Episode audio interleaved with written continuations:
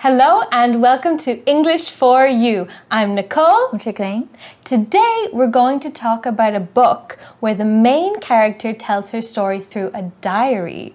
Do you like reading books? I used to when I was really young, like mm-hmm. when I mm-hmm. was a kid, but not anymore because I don't have a lot of time. Oh, it can be hard. I, I read a lot of audiobooks. Oh. Yeah, so I actually listen to the book when I'm on the train or on the bus, or sometimes even when I'm just walking around, oh. I'll listen to the book on my headphones. Oh. So that makes reading a lot faster. Mm-hmm. And also, if there's a word I don't know, I hear it instead of just seeing the letters and not knowing how to oh, say it. Oh, yeah. yeah, so that's a good way to learn new words as mm-hmm. well. Mm-hmm.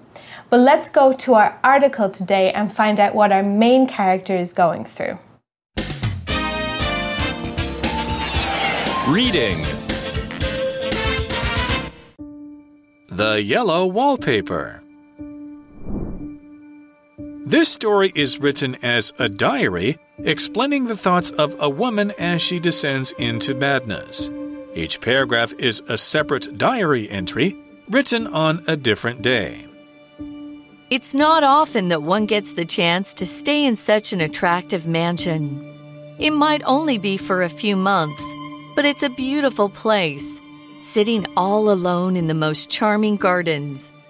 I would think that it would be nice to stay longer, except there is something strange about the house. Why is it so cheap? And why has no one else rented it? I think the house must be haunted, but my husband John thinks I'm too anxious. John is a practical man in every sense. I suppose he must be. He's a physician after all. I should feel lucky that he is. But sometimes, though I won't say this out loud, I think he's the reason I don't get well sooner. You see, he doesn't believe I'm sick at all. So instead of medicine, John takes me on these trips, and I'm not allowed to work until I'm better. This treatment is supposed to make me well again. The article begins This story is written as a diary, explaining the thoughts of a woman as she descends into madness. Descends into madness. That's a that's a nice phrase. Yeah. Um, altogether, it means the woman is slowly becoming crazy. So madness is another word for crazy or wild. Mm-hmm. And then to descend into it means something is getting worse.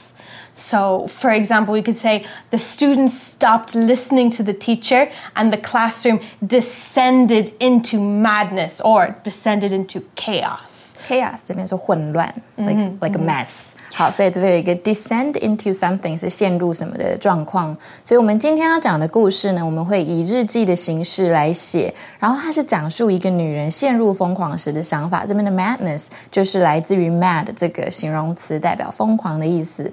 Mm-hmm. The article continues Each paragraph is a separate diary entry written on a different day.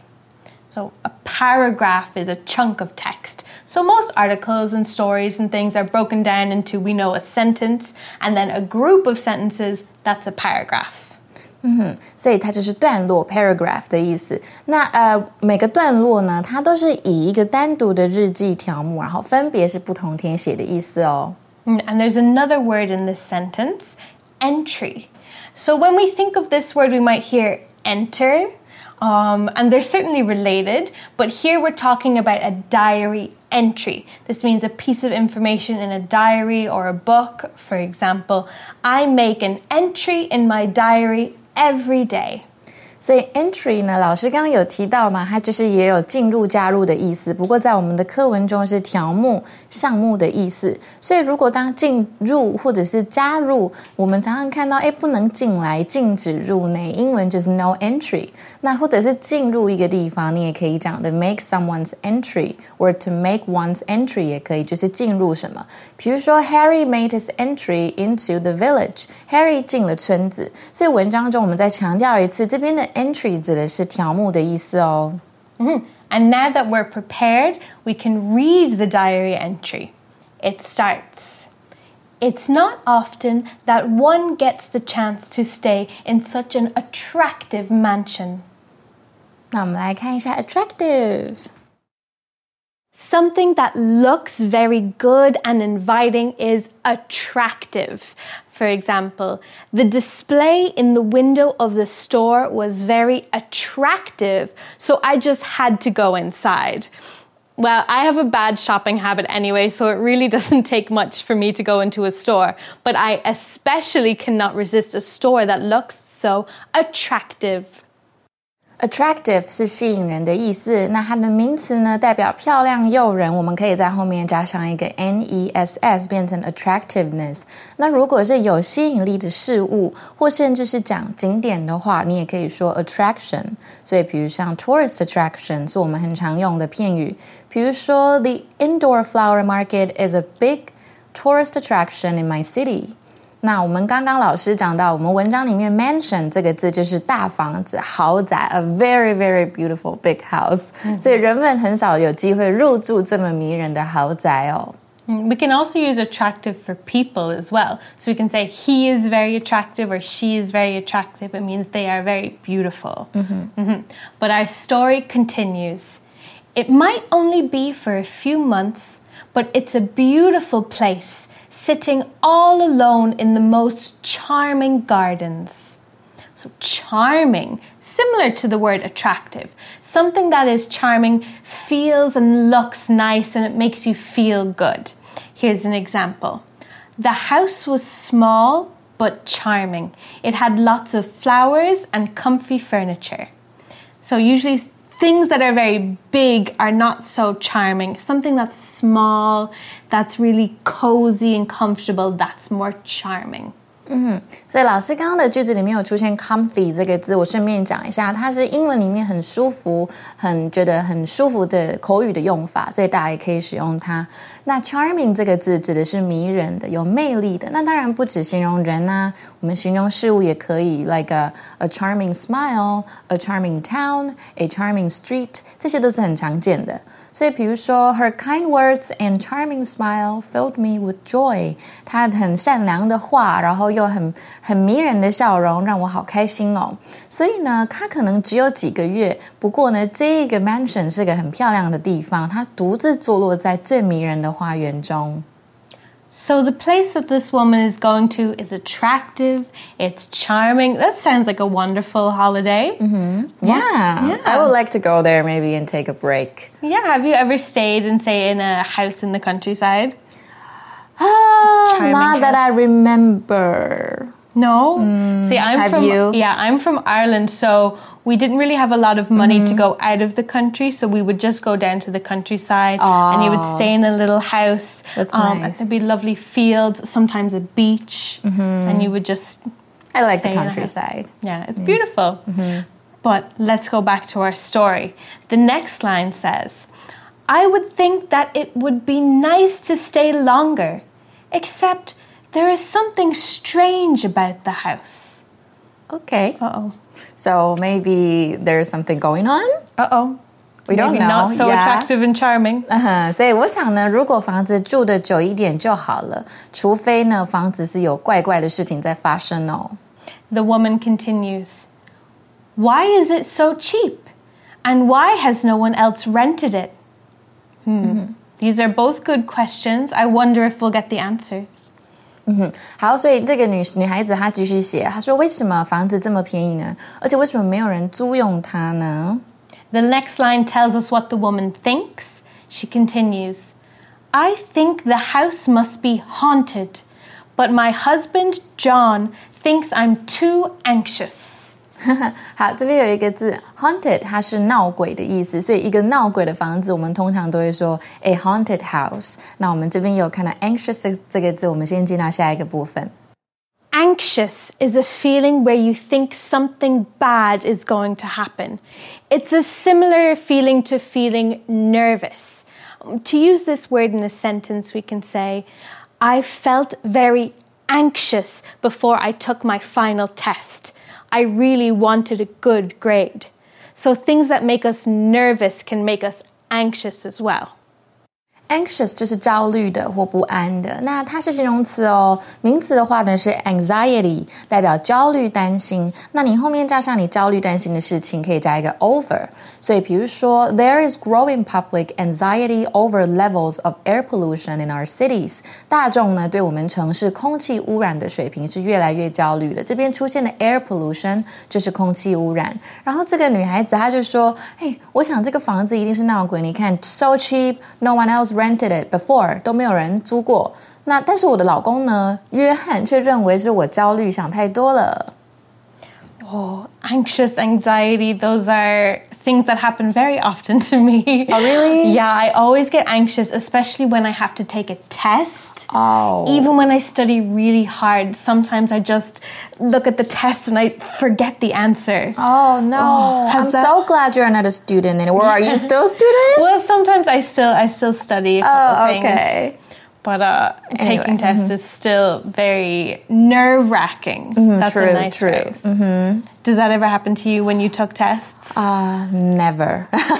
Because like I hate studying, so I'm like, okay, I'm just I'm just going to get good grades on the subjects that I like, and for the subjects I don't like, I'll just let them go. Mm-hmm. So you stay calm and collected. Yeah, I don't really mm-hmm. get anxious about tests. Mm-hmm, okay, that's very lucky. That's you, good. You're a good student, so that means I'm not. I'm a bad one. oh no! Teachers hate me. oh no! But back to the story anyway. Mm-hmm. Back to this house that is making her feel anxious. So in the next diary entry, she's talking about her husband, John. She says, "John is a practical man in every sense."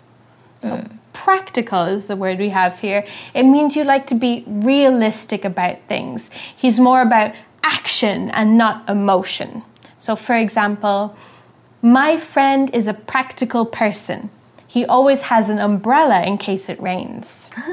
Okay, so practical 是务实的意思，或甚至有实用的。所以一般来说，你后面可以加上一个名词来代表什么东西是实用，什么东西是实际。像是一个实际经验呢，你就可以说 practical experience，或甚至是很实际的建议 practical advice，或实际的应用在某件事情上面 practical application。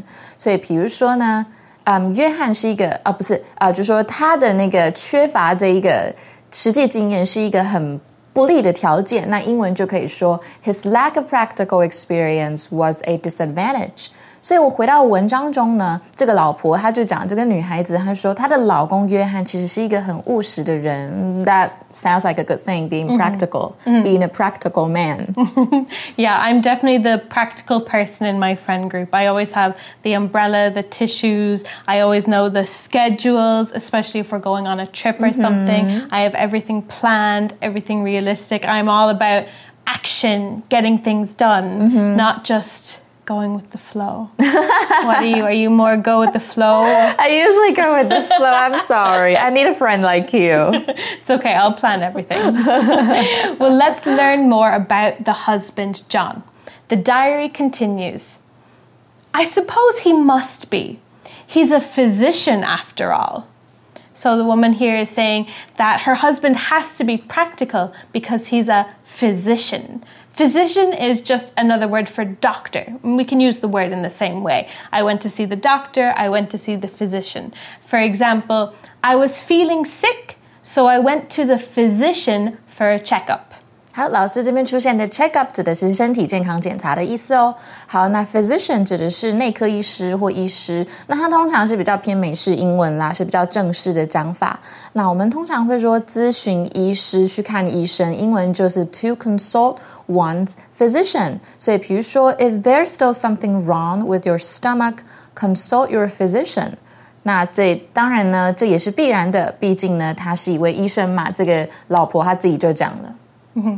The woman then says, I should feel lucky that he is, but sometimes, though I won't say this out loud, I think he's the reason I don't get well sooner. Okay. Ooh, so we see the story is developing here as we learn more about the husband. Here we have the phrase out loud. So this doesn't mean to say something loudly, that might be confusing.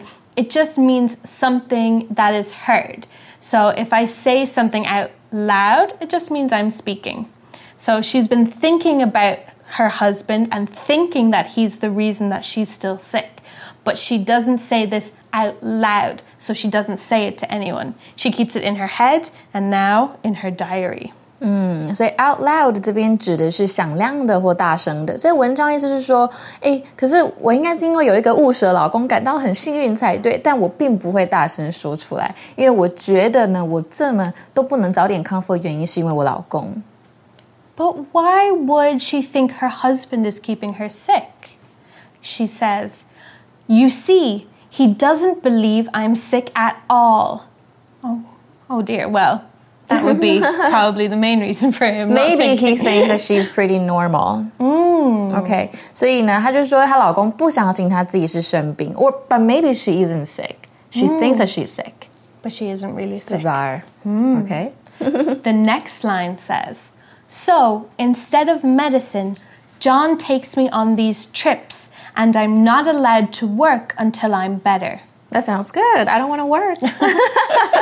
啊，我们特别有出现今天的文法，我们现在今天的 language and focus。好，我们今天的 language and focus 要讲的是 not blah blah blah until 的用法。那么 until 这个字我们先讲，它是指直到什么时候到什么时候为止，所以它表示一直做某件事，一直到某个时间。那 not blah blah blah until 的否，它是属于否定的部分。那我们先讲一下肯定怎么使用。比如说，He lived in Japan until he was twelve。那代表呢，在十二岁前他都是住在日本的哦。那从上面举的例子，你就知道说，我们主要子句的动作呢，是会一直做到 until 后面接的时间点才没有继续做。所以，如果今天你的主要子句是否定句的时候，它的意思就是变成这个动作是一直保持没有做的状态。一直到 until 这个点的时间点，它才开始做好。我们造一个句子，你们会比较清楚。比如说，I didn't do my homework until my mom came home，直到我妈妈回家我才做作业。又或者是我们有一个谚语叫做“今日事今日毕”，英文你也可以说 “Never put off until tomorrow what you can do today”。那这个 “put off” 就是有延后拖延的意思。So there we had the phrase not until. So it means something can only happen if something else happens first. So here the woman is not allowed to work until she gets better. Another example could be I'm not allowed to play video games until I finish my homework. 嗯，好，所以呢，嗯，这个女生就继续说了，我的老公不让我吃药，而是带我去旅行，而且限制我不能在呃不能工作，在我好起来之前都不能工作。But he doesn't think she's sick. Mm. That's weird. Okay. Strange. The final line for today says, "This treatment is supposed to make me well again." 嗯，但是这种治疗本来就是要让我恢复健康的呀。Hmm, so the woman is getting treatments, but she doesn't think they're making her better. Mm-hmm. Hmm, a very strange story. But 我们明天呢就会继续看这个故事，and we'll find out more about it tomorrow. But before that, let's go to our for you chat question.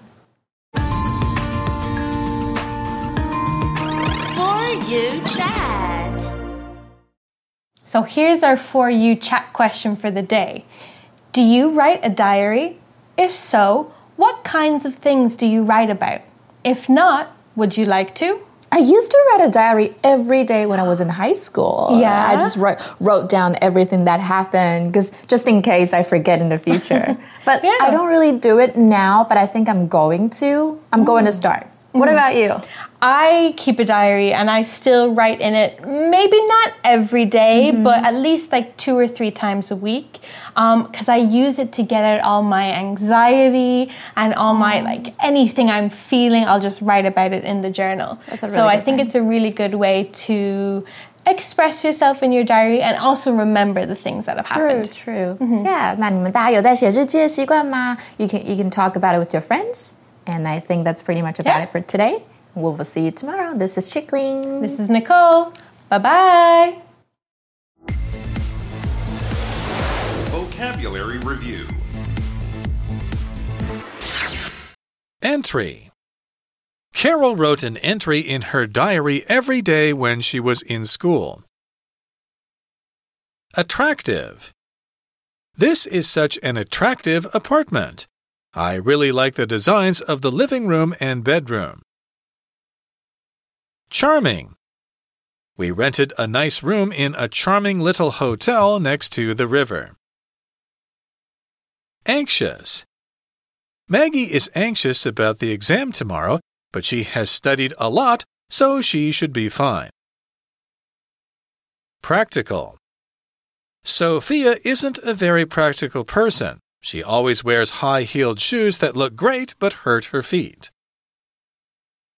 Physician. The physicians in this clinic only treat children's health problems, so sick adults must see a doctor at another clinic. 智慧小补帖。 Descend into something. Paragraph. Mansion. Haunted.